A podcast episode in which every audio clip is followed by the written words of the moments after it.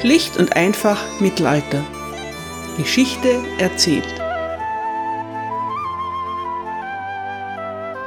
Hallo meine Lieben und herzlich willkommen zu Teil 1 England im Hochmittelalter, Folge 17. Wir befinden uns im Jahr 1100. Der englische König William II., auch William Rufus genannt, ist bei einem Jagdunfall ums Leben gekommen. William Rufus war nicht verheiratet und hinterlässt keine Kinder aber die Nachfolge ist geregelt. Der ältere Bruder des verstorbenen Königs ist Robert, der Fürst der Normandie. Robert und William haben eine Vereinbarung geschlossen und sich gegenseitig als Erben eingesetzt. Drei Tage nach dem Tod von William Rufus wird sein Bruder in Westminster Abbey zum neuen König von England gekrönt. Aber es handelt sich nicht um Robert. Henry, der jüngste Sohn von William dem Eroberer, findet, dass seine Zeit gekommen ist. Also schafft er Tatsachen. Heute geht es um König Henry I. Teil 1 Bin ich der Hüter meiner Brüder? Henry ist der vierte Sohn von William dem Eroberer. Er ist der einzige der vier Brüder, der als Sohn eines Königs geboren wird. Er ist auch der einzige von ihnen, der in England zur Welt kommt. Als Henry im Jahr 1068 in Yorkshire geboren wird, ist sein Vater seit zwei Jahren König von England. Über Henrys Kindheit ist wenig bekannt. Als er zwei Jahre alt ist, stirbt sein Bruder Richard bei einem Jagdunfall. Seine verbleibenden Brüder, Robert und William Rufus, sind mehr als zehn Jahre älter als Henry. Das Verhältnis zu ihnen dürfte nicht sehr eng gewesen sein. Am nächsten steht ihm seine Schwester Adela, die spätere Gräfin von Blois. Henry ist der gebildetste von Williams Söhnen und kann wahrscheinlich lesen und schreiben. Im Alter von 18 Jahren wird er von seinem Vater in den Ritterstand erhoben. Nach dem Tod von William dem Eroberer wird sein ältester Sohn Robert Fürst der Normandie und sein mittlerer Sohn William Rufus König von England. Henry bekommt die stattliche Summe von 5000 Pfund sowie die Ländereien seiner Mutter in Buckinghamshire und Gloucestershire. Henry lebt zunächst am Fürstenhof seines Bruders Robert, da William Rufus seine englischen Ländereien beschlagnahmt hat. William Rufus ist nicht sicher, wo Henrys Loyalität liegt. Es ist ihm ganz recht, wenn sein jüngerer Bruder zunächst in der Normandie bleibt. Henry nimmt es zur Kenntnis. Sollte er eine Liste über die ungerechte Behandlung durch seine Brüder führen, so beginnt diese langsam zu wachsen. Und sie wird noch lang werden. Für 3000 Pfund macht Robert Henry zum Grafen des Cotentin, einer Halbinsel im Westen der Normandie. Robert ist immer knapp bei Kasse. Er braucht dringend Geld für seinen Versuch, England von William Rufus zurückzuerobern. Es nützt aber nichts. Wie wir bereits aus den vorherigen Folgen wissen, misslingt die Eroberung. Sie bricht zusammen, noch bevor Robert englischen Boden betritt. Henry ist sehr erfolgreich bei der Verwaltung seiner neuen Ländereien. Misstrauisch bezüglich der weiteren Ambitionen seines Bruders entzieht ihm Robert den Grafentitel wieder. Er sperrt ihn sogar einige Zeit lang ein. Trotzdem unterstützt Henry seinen Bruder, als wenig später in Rouen eine Rebellion ausbricht. Er nimmt den Anführer der Rebellen im Turm der Burg gefangen. Dieser, ein reicher Kaufmann namens Conan, bietet ihm eine große Summe Lösegeld für sein Leben. Henry antwortet, bei der Seele meiner Mutter, es wird kein Lösegeld für einen Verräter geben, sondern nur umso schneller den Tod, den er verdient. Conan fleht noch. Um Gottes Willen, erlaube mir, meine Sünden zu bekennen. Aber Henry stößt ihn aus dem Turmfenster. Unten binden Henrys Männer Conans Leiche an den Schwanz eines Pferdes. Als Warnung an alle Verräter ziehen sie den Toten durch die Straßen der Stadt. Seitdem wird der Turm von Rouen Le Saut de Conan, auf Deutsch Conans Sprung genannt. Seine Brüder mögen Fürst und König sein, aber den Ruf, in jeder Beziehung der wahre Sohn seines martialischen Vaters zu sein, sichert sich Henry. Trotz der erhaltenen Unterstützung weigert sich Robert, Henry wieder als Graf des Cotentin einzusetzen. Schließlich verbünden sich Robert und William Rufus sogar gegen ihren kleinen Bruder. Henry muss fliehen und verschwindet aus den Chroniken. Ein Jahr später ist er wieder da. Die Bürger der Stadt Domfront haben ihn eingeladen und er kommt gerne. Er übernimmt die Stadt und beginnt mit dem Bau einer stattlichen Burg. Nach und nach erweitert Henry sein Einflussgebiet und sammelt Unterstützer um sich. Er ist ein echtes Stehaufmännchen. Robert begibt sich auf den ersten Kreuzzug. William Rufus wird sein Verwalter in der Normandie. Die Beziehung von Henry und William Rufus bessert sich. Henry reist nun auch immer wieder nach England. So kommt es, dass Henry am 2. August 1100 bei der fatalen Jagd anwesend ist, bei der William Rufus von einem verirrten Pfeil getroffen wird. Seine blitzschnelle Reaktion ist bemerkenswert und verdächtig. Wäre Robert auf dem Kreuzzug gestorben, hätte das Henry zum Thronfolger in England und in der Normandie gemacht. Nun kehrt Robert aber sogar mit einer jungen Braut heim. Plötzlich sieht es so aus, als würde Henry beim Spiel um den Thron leer ausgehen. Rufus Tod kommt für ihn in letzter Minute. Handelt es sich also um ein perfides Komplott? Henrys Zeitgenossen hegen diesen Verdacht nicht.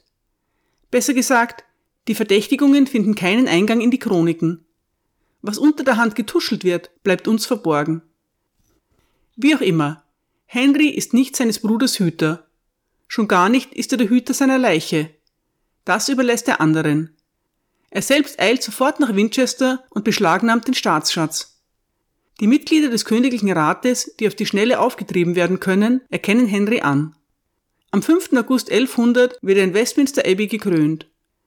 Der Erzbischof von Canterbury, Anselm, ist im Exil und die Anreise des Erzbischofs von York dauert Henry zu lange. Also vollzieht kein Erzbischof, sondern der Bischof von London die Zeremonie. Der Coup ist gelungen, aber jetzt heißt es für Henry, seine Position auch zu sichern. Der König tut nun alles, um beim Volk und bei den englischen Magnaten Zustimmung zu finden.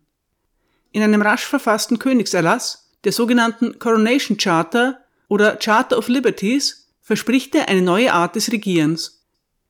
Es ist eine Wahlrede nach der Wahl. Henry weiß genau, dass der Kampf um die englische Krone noch nicht gewonnen ist. Die Coronation Charter ist auch deshalb von Interesse, weil sie rund 100 Jahre später den Baronen als Vorbild für die berühmte Magna Carta dient. Ich habe mich dazu entschlossen, euch einen großen Teil der Coronation Charter vorzutragen. In ihr wird deutlich, mit welcher Vehemenz Henry versucht, seine Untertanen auf seine Seite zu bringen. Hier also nun zwölf Punkte aus der Coronation Charter. Henry, König der Engländer, grüßt alle seine Barone und gläubigen Männer, sowohl Franzosen als auch Engländer. Erstens.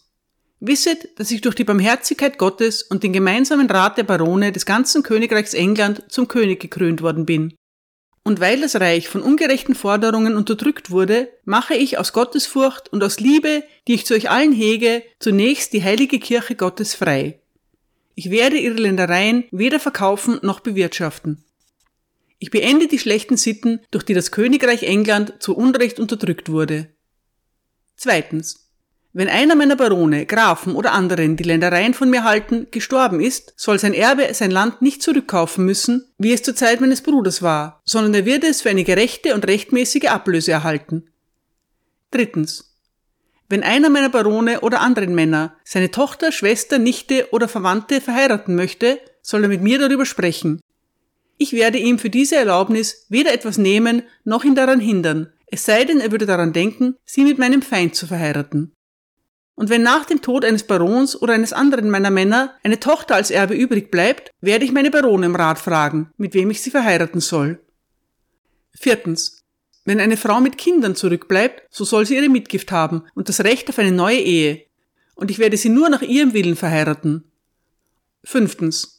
Die Zinsen, die es zur Zeit König Edwards I. noch nicht gab, verbiete ich fortan. Wenn irgendjemand, sei es ein Geldgeber oder ein anderer, mit falschem Geld angetroffen wird, so wird er gebührend bestraft werden. Sechstens. Ich erlasse alle Forderungen und alle Schulden, die meinem Bruder geschuldet sind, mit Ausnahme meiner gesetzlichen festen Einkünfte und mit Ausnahme der Beträge, die für das Erbe anderer oder für Dinge, die andere betreffen, vereinbart wurden. Siebtens. Wenn einer meiner Barone oder Männer krank wird und bestimmt, wie er sein Geld vererben will, so werde ich mich daran halten.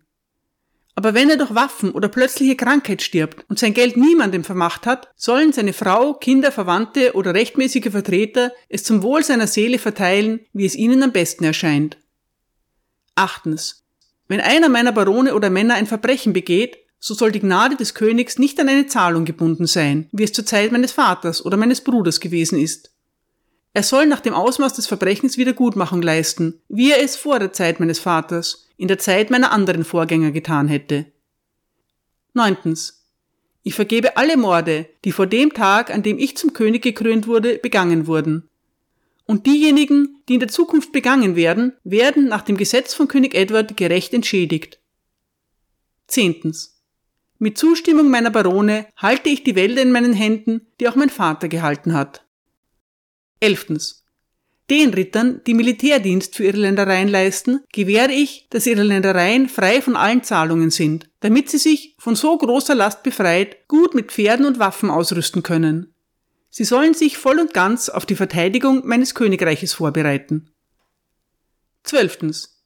Ich lege meinem ganzen Königreich einen strengen Frieden auf und gebiete, ihn von nun an aufrechtzuerhalten. Soweit die Coronation Charter, es folgt noch die Aufzählung der Zeugen sowie ein freundliches Valete oder auf Deutsch lebt wohl. Denn das Original der Coronation Charter ist lateinisch. Henry bezieht sich immer wieder auf die Rechtslage unter dem angelsächsischen König Edward. Damit will er die Engländer für sich gewinnen. Es klingt ja auch alles wirklich gut. Leider denkt Henry nicht daran, seine Versprechungen auch einzuhalten. Historiker haben berechnet, dass ihn das 4000 bis 5000 Pfund pro Jahr, also rund ein Viertel seines Jahreseinkommens gekostet hätte. Die schönen Worte sind nicht der Beginn einer konstitutionellen Monarchie oder ein Akt königlicher Großzügigkeit. Sie sind nur Mittel zum Zweck für Henry, um den drohenden Konflikt mit seinem Bruder Robert heil zu überstehen. Und ist euch diskret in der Mitte versteckt Punkt 10 aufgefallen? Er lautet mit Zustimmung meiner Barone halte ich die Wälder in meinen Händen, die auch mein Vater gehalten hat. Was die Royal Forests, die königlichen Wälder betrifft, ist für Henry kein Kompromiss denkbar. Die Engländer müssen sich auch weiterhin mit dem verhassten Forest Law abfinden. Es ist klar, dass sich diese Versprechungen nicht an die Bauern und die kleinen Handwerker richten. Es sind die Edelleute, die Henry damit von sich überzeugen will. Es geht um die Weitergabe von Ländereien, das Erbrecht und die Möglichkeit, das Vermögen der Familie zu sichern. Aber auch für das gemeine Volk hat der neue König etwas parat. Um die Unterstützung der Angelsachsen zu gewinnen, heiratet Henry die schottische Prinzessin Edith. Edith ist die Tochter des verstorbenen schottischen Königs Malcolm. Ihre Mutter ist Margaret, die Schwester des angelsächsischen Prinzen Edgar Esseling. Margaret und Edgar sind die Enkelkinder des legendären angelsächsischen Königs Edmund Ironside. Edith ist eine großartige Wahl. Zum einen verbindet diese Ehe das englische Königshaus mit Schottland. Vor allem aber verbindet sie es wieder mit dem alten angelsächsischen Königshaus von Wessex. Dadurch sind bis heute alle englischen Monarchen direkte Nachfahren von Alfred dem Großen. Ein in England geborener König mit einer angelsächsischen Braut. Das ist ein starkes Zeichen für die englische Bevölkerung. Die normannischen Barone rümpfen ein wenig die Nase über die neue Königin. Godric und Gottgifu nennen sie das Königspaar verächtlich. Angelsächsische Namen gehören zu dem lächerlichsten, was sich französische Edelleute vorstellen können. Also sucht sich Edith einen normannischen Namen. Sie wird schnell fündig. Allem Anschein nach gibt es damals nur einen Namen für weibliche Angehörige des Königshauses. Mathilda. Henrys Mutter heißt Mathilda, seine Frau heißt nun Mathilda und seine Tochter wird er ebenso nennen. Genau wie Henry heiratet übrigens auch der Graf von Boulogne, eine Tochter von König Malcolm. Und da es ja keine anderen Frauennamen gibt, nennt auch der Graf von Boulogne seine Tochter aus dieser Ehe Mathilda. Daraus wird sich ein Kampf zweier Mathildas um den englischen Thron ergeben. Wie ich dieses Problem löse, überlege ich mir an einem anderen Tag. Bei der Ehe mit Edith gibt es noch ein anderes Problem als den angelsächsischen Namen der Braut. Edith ist hochgebildet, Sie wurde in der Klosterschule von Wilton aufgezogen. Es ist unklar, ob sie nicht vielleicht schon den Schleier genommen hat. Dann würde sie als Nonne gelten. Henry will sich den Segen der Kirche sichern. Er holt Anselm, den Erzbischof von Canterbury, aus dem französischen Exil zurück nach England. Anselm prüft alle Fakten genau. Er beruft einen Bischofsrat ein, um die Rechtmäßigkeit der Ehe zu prüfen. Er richtet zwei Anfragen an Wilton, um Informationen aus erster Hand zu erhalten. Dann befragt er Edith selbst. Edith bezeugt, dass sie nie heilige Gelübde abgelegt hat. Sie besteht darauf, dass ihre Eltern sie zu Bildungszwecken nach England geschickt hätten. Bei einer Gelegenheit habe ihre Tante, die Äbtissin, sie verschleiert, um sie vor der Lust der Normannen zu schützen. Sie aber habe sich den Schleier vom Kopf gezogen und sei darauf herumgetrampelt. Das klingt so, als wäre Edith Mathilda genau die richtige Braut für Henry. Anselm gibt sein Einverständnis und die Hochzeit findet statt. Als nächsten Schritt seiner Imagekampagne lässt Henry Ranulf Flambard, den Bischof von Durham, einsperren. Ranulf war der Schatzmeister von William Rufus und bei Arm und Reich gleichermaßen unbeliebt. Er landet nun im Tower. Henry sendet Briefe in jedes Shire. Er bestätigt seinen Krönungseid und verlangt, dass alle freien Männer schwören, das Land zu verteidigen. Besonders gegen Fürst Robert. Denn Robert Curthose plant weiterhin, England zu erobern. Dass das bei William Rufus nicht geklappt hat, heißt ja nicht, dass er es nicht bei Henry nochmal versuchen sollte. Er kann sich doch nicht ständig von seinen jüngeren Brüdern auf der Nase herumtanzen lassen. Anfang 1101 entkommt Ranulf aus dem Tower und eilt in die Normandie. Dort schließt er sich Robert Curthose an. Ranulf Flambard bestärkt den Fürsten bei dessen Plänen, England von seinem jüngeren Bruder zurückzuerobern. Im August überquert Fürst Robert mit einer starken Flotte den Kanal. Er landet in Portsmouth, wo er von einer großen Gruppe von Baronen empfangen wird. Sie wollen England und die Normandie wieder vereinigt sehen. Idealerweise unter dem bekanntermaßen nachsichtigen Robert Curthose. Zu sagen, unter dem bekanntermaßen schwachen Robert Curthose wäre auch nicht falsch. Die Magnaten bevorzugen den König, den sie besser nach ihren Wünschen lenken können. Dass das nicht Henry ist, steht für sie außer Zweifel. Inzwischen hat auch Henry eine beachtliche Armee aufgestellt Sie besteht zum Großteil aus den Truppen des Klerus, einfachen Rittern und einem großen Anteil von Engländern. Einige Barone sind auch auf seiner Seite, aber deren Loyalität ist keine ausgemachte Sache. Henry setzt sein ganzes Vertrauen in seine englischen Truppen. Er lässt sie eilig darin unterrichten, wie man am besten gegen berittene Feinde kämpft. Es kommt aber zu keiner Schlacht. Wie bereits in der Folge über Robert Curthose berichtet, schließen die beiden Brüder etwas überraschend Frieden. Fürst Robert erkennt Henry als König an und erhält dafür jährlich 2000 Pfund. Obwohl er gerade reich geheiratet hat, scheint Robert zu denken, dass man etwas Geld immer gut gebrauchen kann. Henry allerdings zahlt nur zwei Jahre lang. Das war zu erwarten. Robert ist ein guter Kreuzfahrer, aber als Politiker kann er seinem Bruder nicht das Wasser reichen. Ebenfalls ein guter Politiker ist Ranulf Flambard. Er wird wieder als Bischof von Durham eingesetzt. So ganz will er dem neuen Frieden aber noch nicht trauen. Die nächsten fünf Jahre verbringt er lieber in der Normandie. Nun ist der Thron von England gesichert. In einem sind sich Henry und Robert einig. England und die Normandie sollten wieder unter einem Herrscher vereinigt werden. Und Henry wird aktiv. Er besucht die benachbarten Grafschaften der Normandie. Eigentlich sollten deren Herrscher kein Interesse an einer Vereinigung von England und der Normandie haben. Trotzdem gelingt es Henry, sie auf seine Seite zu ziehen. Außerdem besticht er die normannischen Barone. Zweimal hintereinander marschiert er in der Normandie ein. Beim ersten Mal lässt Henry sich noch von der drohenden Exkommunikation durch Anselm von Canterbury davon abhalten, die Normandie endgültig zu erobern. Aber im Jahr darauf ist es dann soweit. Vor der Eroberung Englands durch die Normannen war der hellische Komet am Himmel erschienen. Das galt vielen als ein Vorzeichen der kommenden Ereignisse. Und was lesen wir nun in der angelsächsischen Chronik? 1106. In der ersten Fastenwoche, am Abend des Freitags, des 14. vor den Kalenden des März, erschien ein seltsamer Stern, und er wurde danach lange Zeit jeden Abend eine Weile gesehen. Dieser Stern erschien im Südwesten. Er schien klein und schwach, aber das Licht, das davor stand, war sehr hell und wie ein überaus langer Strahl in Richtung Nordosten. Und eines Abends schien es, als ob der Strahl direkt auf den Stern zeigen würde. Das Schwierige mit Vorzeichen ist, dass man sie erst im Nachhinein richtig deuten kann. Aber dann ist es leicht. Der Komet des Jahres 1106 kündigt, ebenso wie der des Jahres 1066, eine erfolgreiche Eroberung an. Nur diesmal ist der Eroberer England. Henry besiegt seinen Bruder Robert in der Schlacht von Tanchebray. Die Normandie ist erobert. Das Reich von William dem Eroberer ist wieder vereint. Henry hat sein Ziel erreicht. Er ist der wahre Nachfolger seines Vaters. Jetzt wird erst einmal aufgeräumt. Henry fordert alle Ländereien zurück, die sich die normannischen Edelleute unter Roberts laxer Herrschaft angeeignet haben. Alle Burgen müssen Garnisonen von Henrys Männern aufnehmen. Und alle Burgen, die ohne fürstliche Genehmigung errichtet worden sind, werden niedergerissen. Eines ist klar, der neue König ist nicht einer, mit dem man sich anlegen sollte.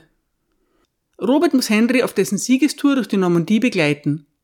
Dann wird er nach England gebracht und unter Hausarrest gestellt. Zu guter Letzt ist Henry nun doch der Hüter seines Bruders geworden.